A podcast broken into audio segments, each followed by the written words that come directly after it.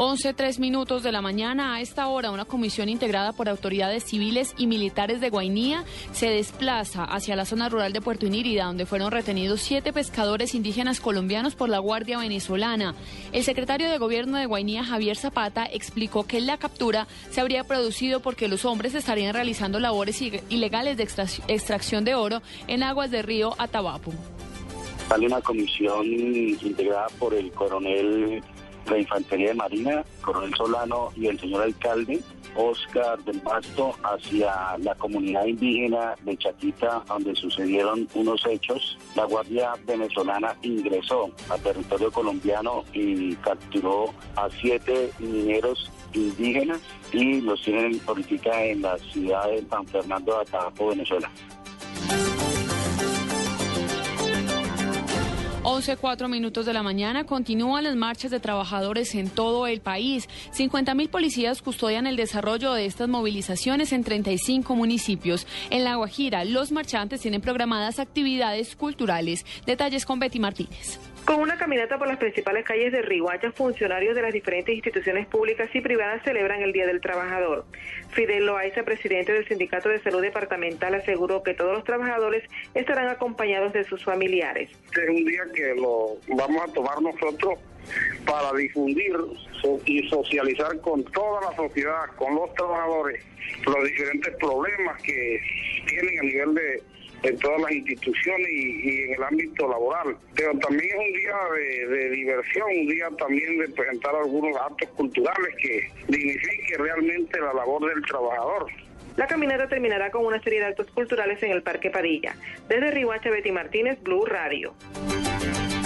Las reservas de petróleo del país subieron a 2.377 millones de barriles durante 2012. Según el Ministerio de Minas, esto representa que durante el año pasado las reservas de crudo se incrementaron en 464 millones de barriles. Henry González. En diferentes partes del país.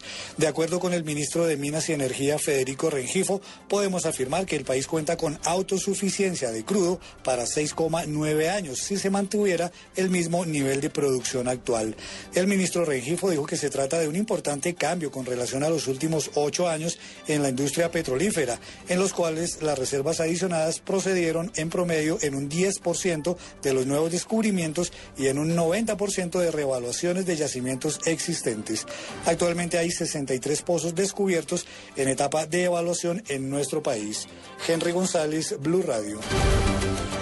El Papa Francisco criticó hoy el trabajo esclavo al que estaban sometidos los trabajadores del edificio de talleres de confección que se derrumbó en Bangladesh, dejando 400 muertos. Afirmó que dar un trabajo sin condiciones dignas va en contra de Dios. Entre tanto, la cadena irlandesa de ropa Primark anunció que indemnizará y prestará ayuda alimentaria a las víctimas de esta tragedia en el edificio que albergaba a uno de sus proveedores, Silvia Carrasco.